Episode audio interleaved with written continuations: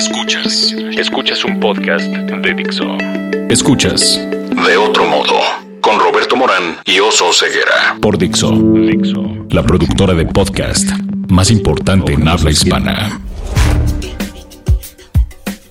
Hola, eh, bienvenidos a De Otro Modo. Hoy no tengo a Oso Ceguera para apoyarme en él porque siempre digo hola Oso para empezar. Pero tengo de invitado a José Medina de Unreasonable México o Irrazonable, que es una... Hola José, ¿cómo estás? Bien, Roberto, muchas gracias por invitarnos. ¿Qué, qué hacen ustedes en Irrazonable? Suena rarísimo, por eso me interesó muchísimo invitarlos, porque parece que ustedes apoyan a empresas irrazonables, que se avientan a hacer cosas que nadie más ha hecho o que, bueno, ya, de por sí abrir una empresa es hacer cosas que nadie más ha hecho, ¿no? Sí, efectivamente, fíjate, nosotros nos dedicamos a buscar emprendedores que estén resolviendo PPUs, pinches problemas urgentes. Ajá. Y lo que nosotros hacemos es tratar de brindarles todos los recursos que están a nuestro alcance para que lo que van a lograr en cinco años puedan lograrlo en dos.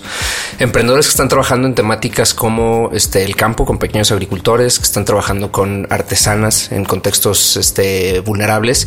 Nosotros buscamos esos locos y hacemos programas para ayudarles a entender cómo pueden eh, mejorar su impacto y, darle infraestructura a su empresa para que puedan crecer y escalar sus soluciones a muchos más Eh, regularmente buscamos modelos de negocio que estén atendiendo una problemática social. Es decir, el modelo de filantropía que regularmente podría apoyar a ONGs, fundaciones, se está agotando.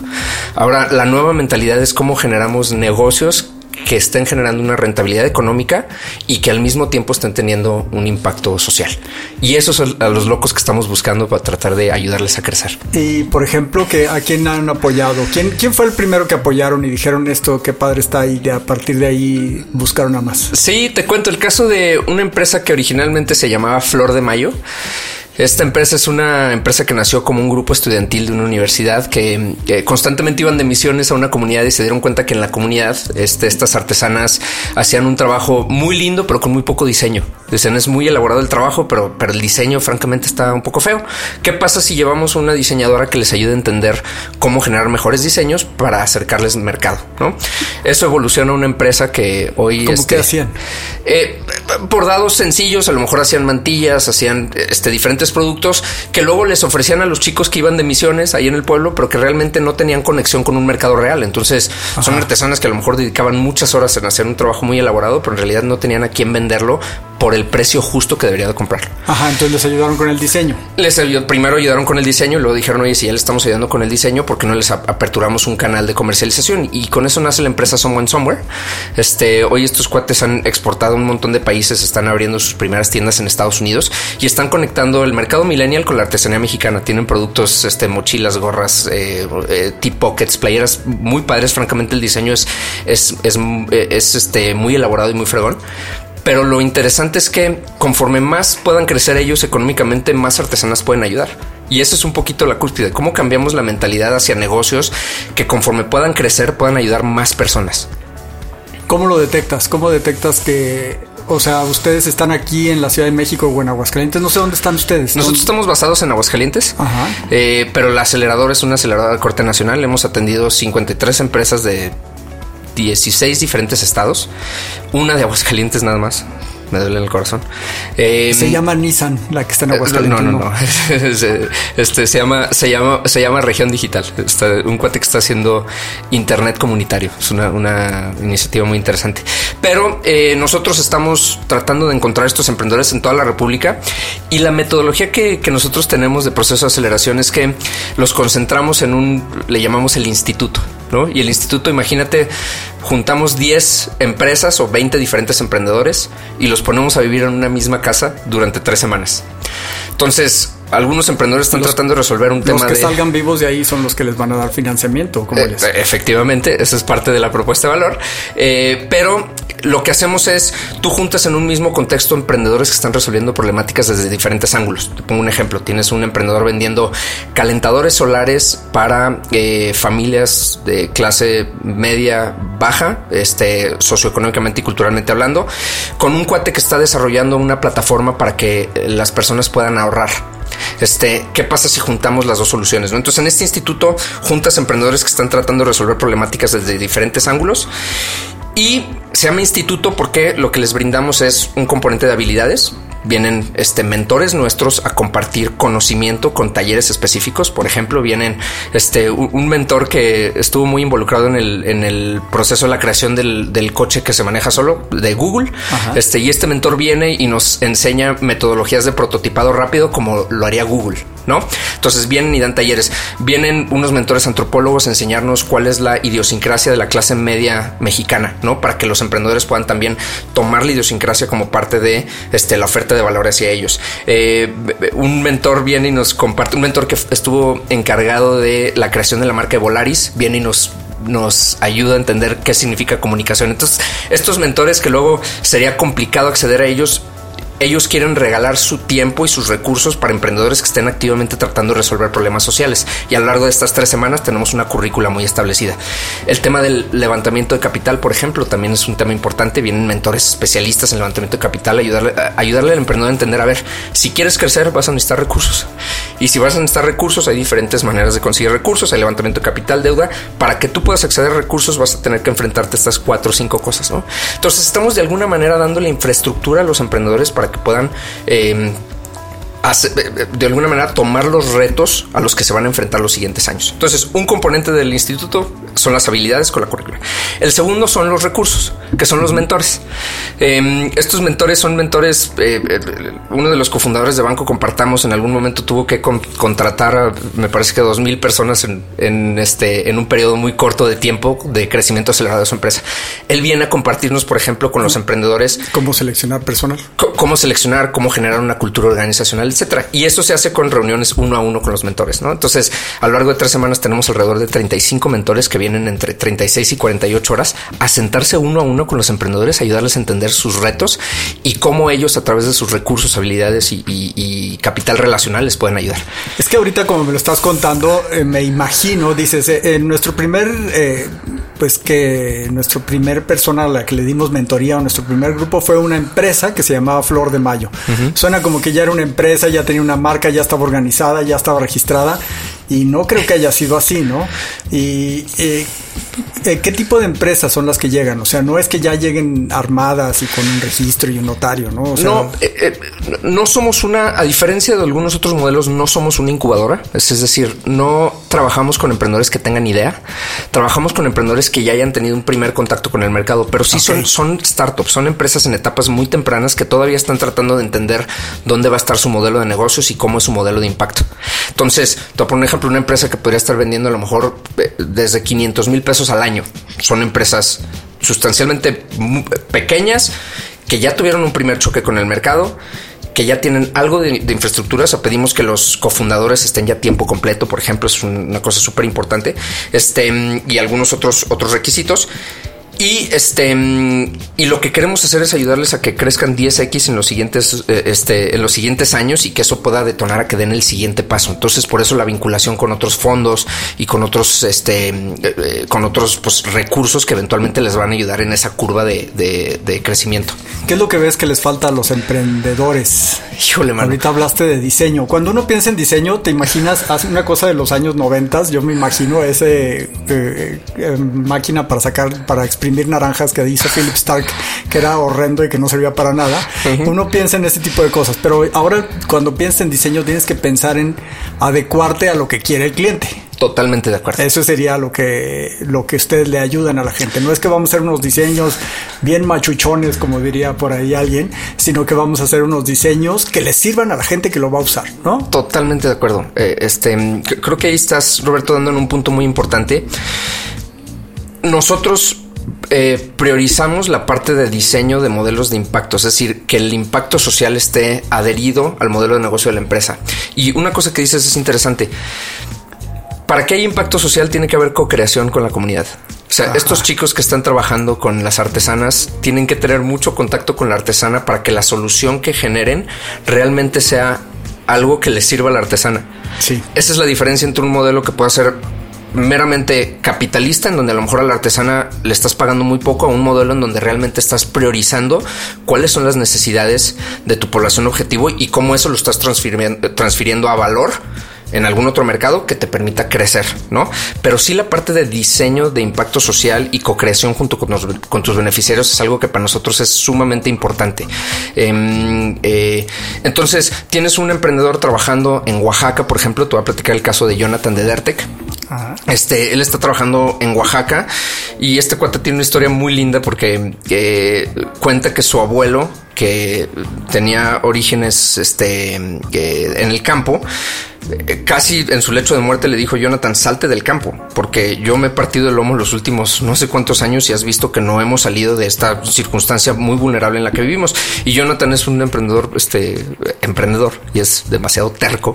Entonces salió, se fue a la universidad, se pagó su universidad vendiendo tortas y dijo, a mí me vale gorro, yo quiero regresar al campo. Entonces se puso a estudiar cuáles eran las plantas de su original eh, Oaxaca y encontró que había una planta que se llamaba la higuerilla.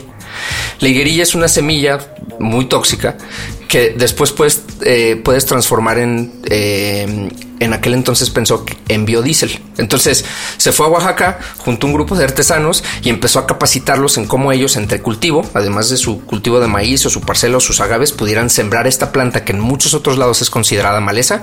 Y él les empezó a comprar la planta y la empezó a transformar en biodiesel. Al poco tiempo este, pusieron una regulación en, la reforma energética que le ponían un impuesto que se dio cuenta que el biodiesel ya no era negocio y entonces migró a vender, a transformar esa semilla en aceite de ricino se utiliza para industria cosmética y farmacéutica.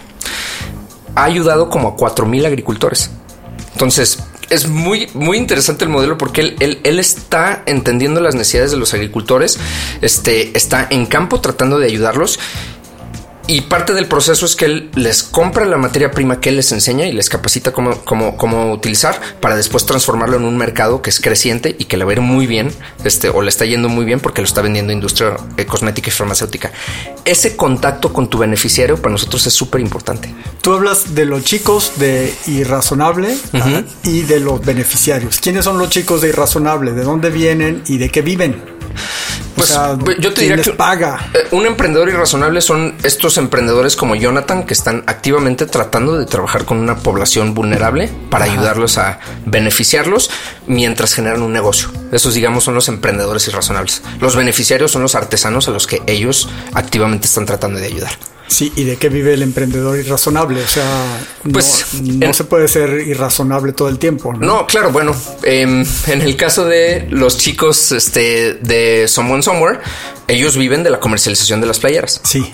En el caso de Jonathan de Darte, que él vive de la comercialización del aceite de ricino que extrae, extrae de la semilla que le proveen los agricultores. mentores todos son por, por buena gente. Ah, ahora hablamos de nosotros. Ajá, exacto. Sí, súper. Este, em, eh, nosotros vendemos programas corporativos lo que nosotros hacemos es que nosotros nos aliamos con marcas eh, para hacer estos procesos de soporte a emprendedores. Nosotros, por ejemplo, en junio vamos a tener un instituto específico de salud financiera junto con Fundación MetLife. Entonces, Fundación MetLife nos contrata a nosotros para que busquemos 10 o 12 iniciativas mm, eh, que estén tratando de atacar el tema de salud financiera. Nosotros seleccionamos a las mejores y las metemos a vivir esta casa. Y en esta casa les vamos a dar las habilidades, los recursos y la comunidad para que puedan crecer. Entonces, en realidad nosotros lo que hacemos, nuestro, este, nuestra sostenibilidad, nosotros también como emprendedores, depende de los contratos que nosotros cerremos con corporativos.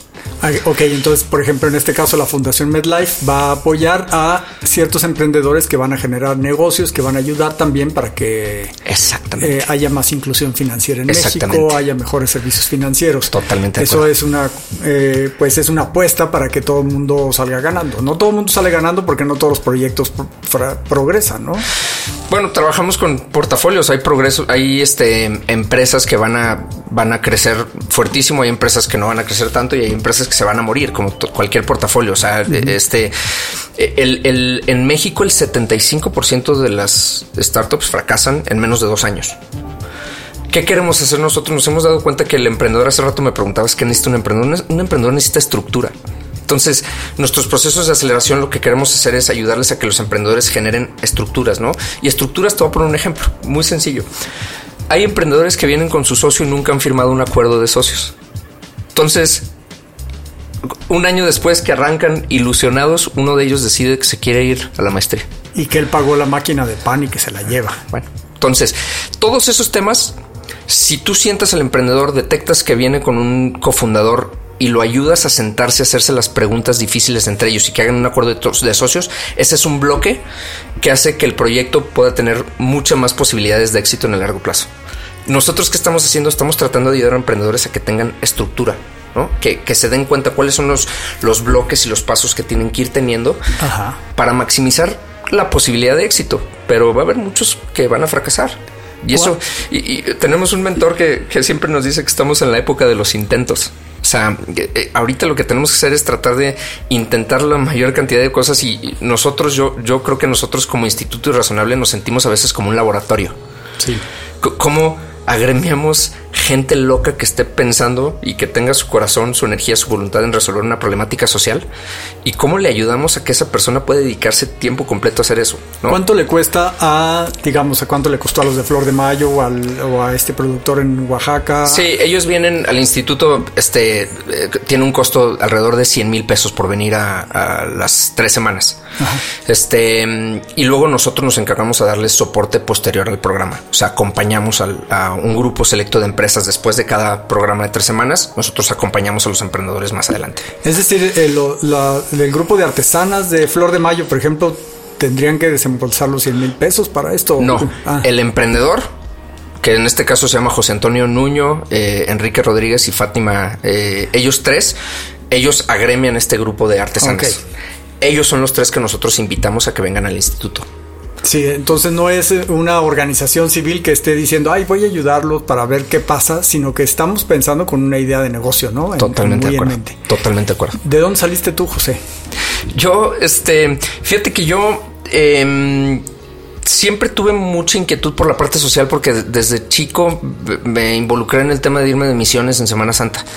Este, y luego estudié la carrera en el Texas de Monterrey, ahí en Campus Monterrey, y francamente tuve una carrera, este, la mitad de mi carrera fue muy aburrida porque no tengo muy claro por qué me metí a estudiar finanzas.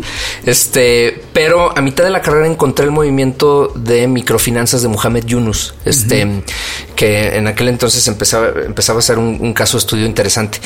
Y ahí es donde me enamoré de los modelos de negocio que podrían además este, ayudar a que personas salgan de condiciones vulnerables. Entonces siempre digo que tuve dos carreras, la carrera en donde se me fue mucho en blanco y luego la carrera en donde decía, ah, mira, mi clase de riesgos la puedo aplicar al tema de microfinanzas, ¿no? Y ahí es donde nació un poquito mi pasión por, por cómo conjuntar el mundo de los negocios con el mundo de impacto social. Em, después eh, terminé trabajando más para la parte de emprendimiento y finalmente junto con Raúl, mi socio, que somos amigos desde, desde la primaria, eh, muy inquietos, decidimos empezar a buscar algún modelo en donde pudiéramos nosotros conjuntar la parte de negocios con la parte de impacto social y entonces nace el Instituto Irrazonable hace, hace cinco años. Todo emprendedor necesita estructura y todo emprendedor necesita entender a quién le va a vender. Eso yo creo que son los dos mensajes que me quedan muy claros lo que nos acabas de decir. Y ¿Qué emprendedores son los que deberían ir a, pedir ayuda o cómo se dice? ¿A pedir asesoría y razonable? Sí, sí, que, que, entren en alguno de nuestros programas. cualquier emprendedor que esté tratando de este, activamente buscar un modelo de negocios que resuelva una problemática social con una intencionalidad clara de problemática social es alguien que debería estar este, buscando asesoría como nuestro, como el ecosistema de emprendimiento social que existen diferentes alternativas. Este, creo que un mensaje importante es que hay recursos como nosotros tratando de genuinamente encontrar a los emprendedores que genuinamente están tratando de, generar cambios. Y este, y hay ecosistemas. Estos, los mentores que vienen son muchas veces mentores que el director general de un banco viene y regala su tiempo convencido de que, de que estos emprendedores pueden realmente generar un cambio. ¿no? Este, entonces hay, mucho soporte alrededor del tema y yo, yo invitaría a que, a que un emprendedor que tiene muy claro que puede tener una misión social y que está buscando activamente cómo autogenerar recursos a través de un modelo de negocio, busque ayuda con organizaciones como nosotros. ¿Es una organización internacional? ¿Unreasonable o cómo es? Sí, Unreasonable somos una organización internacional este, con presencia en Estados Unidos, en el este de África y, y México desde hace cinco años. Sobre todo es para emprendedores sociales, ¿no? 100% emprendedores que resuelven una problemática social. Sí, muy bien. Eh, el oso no vino, pero me mandó las preguntas que hace para conocer mejor al personaje que entrevistamos. De ahí te van. Son las preguntas de ping pong, como le llama él. Venga. Y la primera es la palabra favorita. Em, paz. ¿Y la menos favorita? Mm, conflicto. ¿Qué te prende creativamente? Tocar guitarra. Muy bien, ¿y qué es lo que no te prende? O sea, que te da para abajo. Híjole, mano, que me hagan perder mi tiempo. ¿Qué sonido o ruido te gusta? Mm, el de un bong así como de meditación. ¿Y el que no te gusta? ¿Qué sonido no me gusta? Híjole, no sé. Eh, siguiente. ¿Qué, otra profesión intentarías? Antropología. ¿Y la que no intentarías? Golfista. O sea, ibas a decir finanzas, pero ya estudiaste finanzas y ya fuiste muy feliz con, con el interés compuesto. sí. Eh, ¿Cuál es tu grosería favorita? Eh, chingao. ¿Y tu modo de transporte favorito? Em, me gusta mucho caminar. ¿Cuál es el primer recuerdo de tu infancia? Mm. Así lo dije muy, así como muy, como locutor. ¿Cuál es el primer recuerdo de tu infancia? No, ¿cuál es el primer recuerdo de tu infancia? Eh, híjole, tengo un recuerdo muy lindo de estar en la playa con mis papás. Este, estaba muy pequeño, o sea, como que es de las cosas que siento que está ahí, este, lejano, pero me acuerdo estar en brazos de mi, de mi papá en, en la playa, pero muy chico.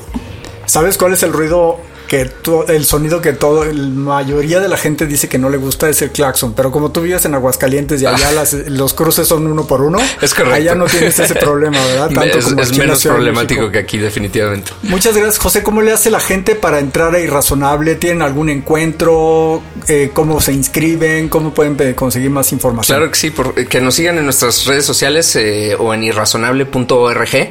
Ahí tenemos toda la información de los programas que estamos lanzando. Este año vamos a tener al menos tres institutos irrazonables, uno seguro de salud financiera, estamos por cerrar otro de em, para cerrar la brecha digital, son emprendedores que están tratando de llevar conectividad de internet a comunidades aisladas y el tercero será el instituto agnóstico en donde metemos empresas de todos los colores y sabores a vivir en una misma casa, entonces vamos a estar muy activos también este y todo lo pueden ver en irrazonable.org.